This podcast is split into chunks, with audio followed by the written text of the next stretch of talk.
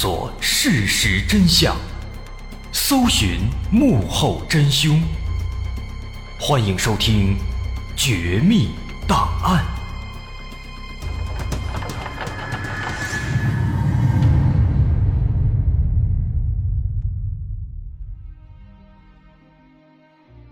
还原事实，探索真相。欢迎来到今天的《绝密档案》，我是大碗。二零零一年三月十七日，湖北荆州洪湖市曹市镇，早上六点四十，消防车的警笛声划破了宁静的清晨。从消防大队，警笛声一路延伸到了庆丰中学的教师宿舍。这天早晨，在教师宿舍里忽然发生了火灾。经辨认，发生火灾的是谢刚谢老师的宿舍。而谢老师应该还在屋子里，于是群众们马上报了警。消防队员迅速赶到，半个小时就把大火扑灭了。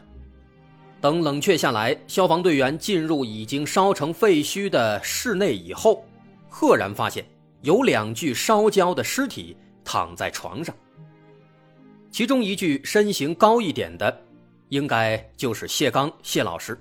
根据群众们提供的线索。他的身高和体型也大致相符，但是在他旁边的另一具尸体又是谁呢？这具尸体看起来要更加瘦小。周边的邻居表示，这具尸体有可能是谢刚老师的前妻，叫李红梅。虽然两人已经离婚多年，但是最近一段时间，李红梅和谢刚又住到了一起。从体型来看啊，这具尸体。和李红梅也是比较相符的。如此说来，应该就是谢刚和李红梅想破镜重圆，但没想到很不幸被烧死在了室内。很多人看起来都认为这是一场悲剧啊！明明能够重修旧好，却就此被迫终止。不过，当警方对现场和尸体做了详细的勘查和检查之后呢，却发现。这场火灾好像没有那么简单，火灾的背后似乎是另有隐情的。首先，警方确定这应该不是一场意外事故，而是一起人为纵火。因为警方发现，在谢老师家的厨房里，煤气罐不见了，反倒是在客厅里发现了一个煤气罐，这很明显是有人故意挪出来的，为的。应该就是纵火。其次，经过尸检，警方也确认了这两具尸体的身份，的确是谢刚和李红梅。但奇怪的是啊，谢刚其实并不是被烧死的，在他的气管和肺部没有发现燃烧的灰烬，这说明在火灾发生之前他就停止了呼吸，就已经死亡了，而且。如果真的是被烧死的，那么尸体应该呈现出挣扎的痕迹，但是这两具尸体都安安静静的、工整的躺在那里。最后，在谢刚和李红梅的体内都发现了大量的四亚甲基二峰四胺，这个东西有一个通俗的名字叫做毒鼠强，这说明他们两人都是被毒死的，区别在于。李红梅的气管和肺部有少量的燃烧的灰烬，说明在起火时她还没有完全死亡，一部分灰烬被吸入到了体内，但那个时候她很可能已经因为毒药失去了知觉或者行动能力，导致她在起火之后不久便死亡了，所以体内留下的灰烬并不多。不难发现啊，这种种迹象表明，这绝对不可能是一起简单的意外事故。他肯定是一场谋杀，但是实施谋杀的凶手是谁呢？就在警方忙碌的时候，早晨八点多，他们再次接到了一个报警电话，还是在曹市镇新华造纸厂保卫科的科长王鑫被发现死在了家中。警方马上赶到现场，经法医检验，发现王鑫的死因也是中毒。而且他中的毒也是毒鼠强，这难道是巧合吗？要知道，这两家之间的距离还是比较远的，而在同一天之内，在同一个晚上，三个人同时中毒死亡，还都是死于毒鼠强。由此看来，这起案件的背后似乎隐藏着巨大的秘密。不过啊，很多人可能不会想到，就连警方自己当时也没有想到，他们其实只用了半天时间，就查清了这整起案件的真相。这是怎么回事呢？原来啊，在谢刚老师邻居家的窗台上，发现了一封信，从信的内容可以得知。这封信的作者就是这两起案件的凶手，他在信中详细讲述了这整起案件的来龙去脉以及案件背后所发生的故事。让警方感到震惊的是，这封信的作者，也就是这起案件的凶手，其实就是死者之一的李红梅。身为一名弱女子，她为什么要杀死这两个大男人呢？最后又为什么要自杀呢？其实这起案子并不复杂，复杂的是他背后的故事。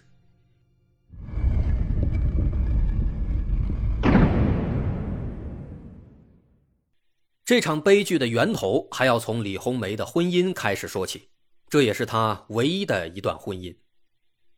最开始，李红梅和谢刚是师生关系。当时李红梅家住在监利县，而谢刚正好被分配到了李红梅所在的学校里教书。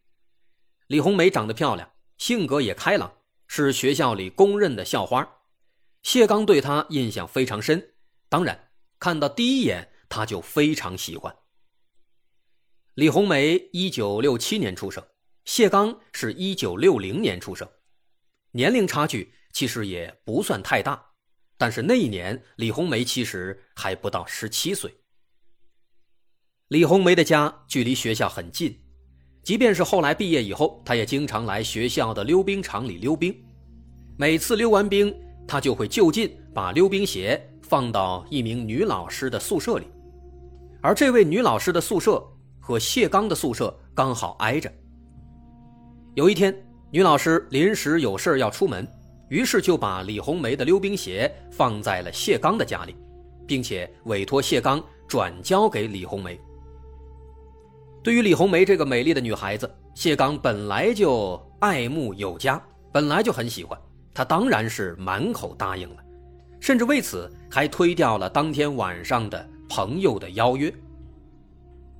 就这样，谢刚从家里坐着，从下午一直等到傍晚，李红梅才姗姗来迟。虽然比李红梅大七岁，但在当时，谢刚也仅仅是一个二十三岁的小伙子。他扭扭捏捏地和李红梅交谈了几句，把鞋子交给他，又非常紧张地拿出了一张电影票，说希望约李红梅一起去看电影。一听说要看电影，再加上对这位年轻的谢老师也有一些好感，于是李红梅高兴地答应了。在去电影院的路上，两人聊了很多。谢刚对她也非常照顾，这让李红梅感到了一丝丝温暖。总之，两人谈得很投机。这段不长的路也让他们感到非常轻松和愉快。那是一场爱情电影，当剧中男女主角出现亲昵的镜头时，李红梅隐隐发现谢老师的目光没有看向银幕，而是一直盯着自己，这让她有些不好意思。看到情节高潮，谢刚试探性地握住了李红梅的手。李红梅起初非常紧张，她浑身一哆嗦，随之开始心跳加速。但这个行为也让她明白了一件事情：看来老师对自己也是有一些好感的。从那以后，谢刚一有时间就约李红梅去看电影，李红梅也经常去找谢老师借书还书。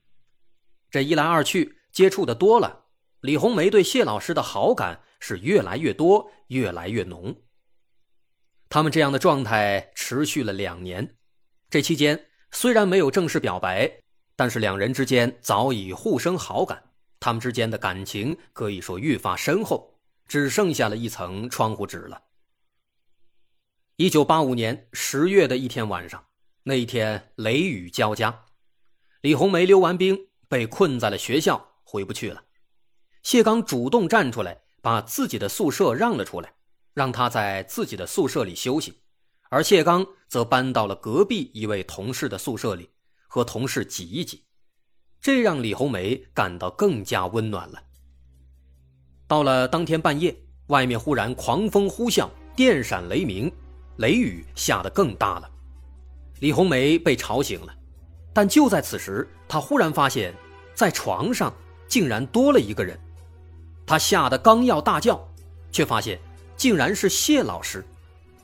谢刚说：“我看到外面电闪雷鸣的，担心你害怕，所以回来跟你作伴。”李红梅本来是拒绝的。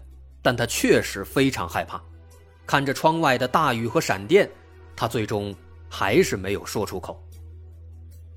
那天晚上，十八岁的李红梅把自己的第一次交给了谢刚，这也意味着他们在事实上已经成为了男女朋友。从那一天开始，李红梅对谢刚从之前的好感和暧昧变成了一片痴情。虽然已经毕业两年。但他仍然天天跑到学校，和谢刚一起做饭，一起做家务，帮他洗衣服。长此以往，两人的关系已经不再是秘密，大家全都知道了。再后来，谢刚到李红梅家见了对方的父母，但是李红梅的母亲却极力反对，他认为女儿现在还小，而且两个人之间的年龄相差太大，不般配。但是李红梅却执意要嫁给谢刚，甚至他还来了一个先斩后奏。一九八六年春节，细心的母亲发现女儿的身材发生了变化，她的肚子已经微微的鼓起来了，很明显这是怀孕了。母亲气得破口大骂，但是木已成舟，她也没有办法，只能催促女儿赶紧去领结婚证，筹办婚礼。但是他们万万没有想到，李红梅的家里解决了，而谢刚的家里又出了新的问题。谢刚从小和叔叔长大，叔叔就是他的父亲。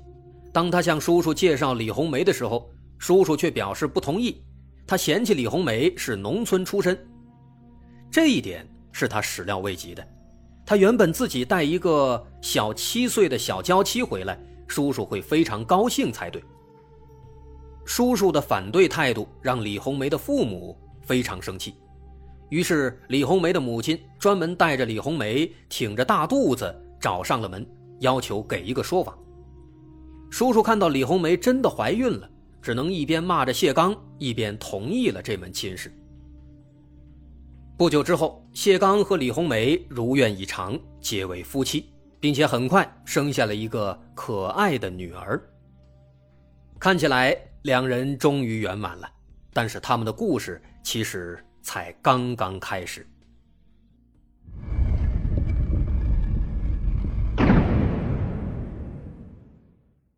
在结婚之后，两人的生活其实还算比较甜蜜的，但是自从李红梅生了女儿以后，谢刚的家人对她却性情大变，因为谢家有严重的重男轻女的思想。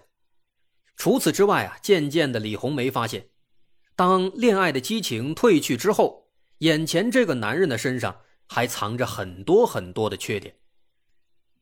虽然谢刚性格内向，但实际上他却非常花心，靠着还不错的颜值，他的桃花运一直比较旺盛。即便已经成家了，他仍然和一些女青年保持不正当的来往。有一次，他去外地的一个学校里监考。仅仅四天，他就和一个女教师勾搭上了。那个女教师也非常年轻和单纯，她就像是当年的李红梅，一旦认定了一个男人，八匹马都拉不回去。于是几个月后的一天晚上，这位痴情的女教师找上了谢刚和李红梅的家门，她求着李红梅和谢刚离婚，让自己和谢刚在一起。谢刚完全傻掉了，他匆匆忙忙地把对方赶出家门，又跪在李红梅的面前，保证以后绝对不会再犯。心软的李红梅答应了。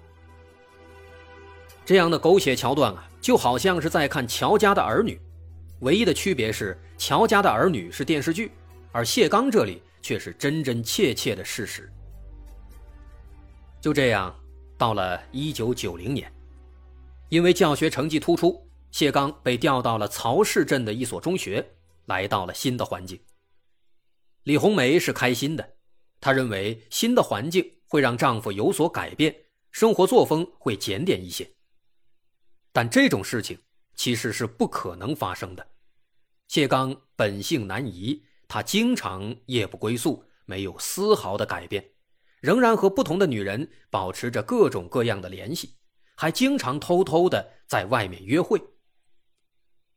谢刚的行为固然违背了公序良俗，违背了夫妻之间的忠诚义务，但如果他一直偷偷摸摸的不让李红梅发现，可能李红梅还会傻傻的眼不见心不烦。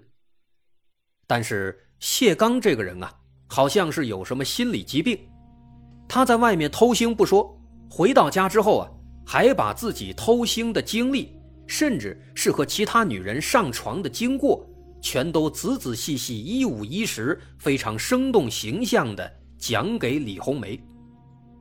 尤其是在晚上睡觉时，夫妻两人躺在床上，他就开始讲这些事情了。这让李红梅非常震惊，自己的丈夫竟然如此恬不知耻。她觉得丈夫这样做是在羞辱自己。让她非常痛苦。这样的生活，两人争吵打闹是常态，但是李红梅对谢刚仍然充满了爱和包容。她期盼着有一天自己的努力能够让谢刚改变，让他意识到家庭的重要性。一九九六年，李红梅二十九岁，因为一直没有儿子，导致她在谢家一直抬不起头来。听说附近有一个庙里菩萨很灵验，她就天天去庙里上香，心里想着，哪怕超生了交罚款，也要生一个儿子。也许有了儿子，丈夫对家里就能多上点心。但是她没有想到，厄运再一次降临了。李红梅本来就是一个大美女，走到街上回头率是很高的，而这个庙里有一个老和尚，老不正经。对李红梅垂涎欲滴。六月十六日，李红梅再次来到庙里上香，再次看到李红梅，那个老和尚终于按捺不住了。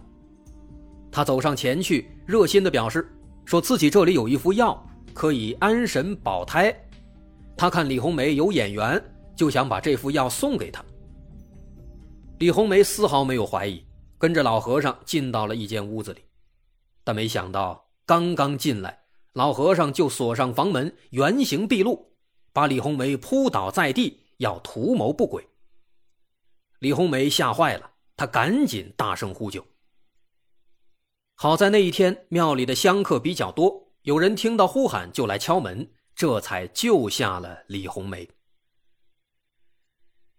当天晚上回到家以后，委屈的李红梅把这件事情告诉了丈夫，想让丈夫替自己去出气。可万万没想到啊！谢刚表示是李红梅自己不检点，在庙里勾引和尚，所以和尚才要干这样的事情。这样的回答让李红梅再一次寒了心，也给李红梅带来了巨大的影响，为她日后的改变埋下了伏笔。那么后来又发生了什么呢？李红梅为什么最终选择杀死谢刚呢？另一个遇害的王鑫。又是谁呢？我是大碗，稍后下节咱们再接着说。如果您喜欢，欢迎关注我的微信公众号，在微信搜索“大碗说故事”，点击关注即可。我是大碗，咱们稍后下节再接着说。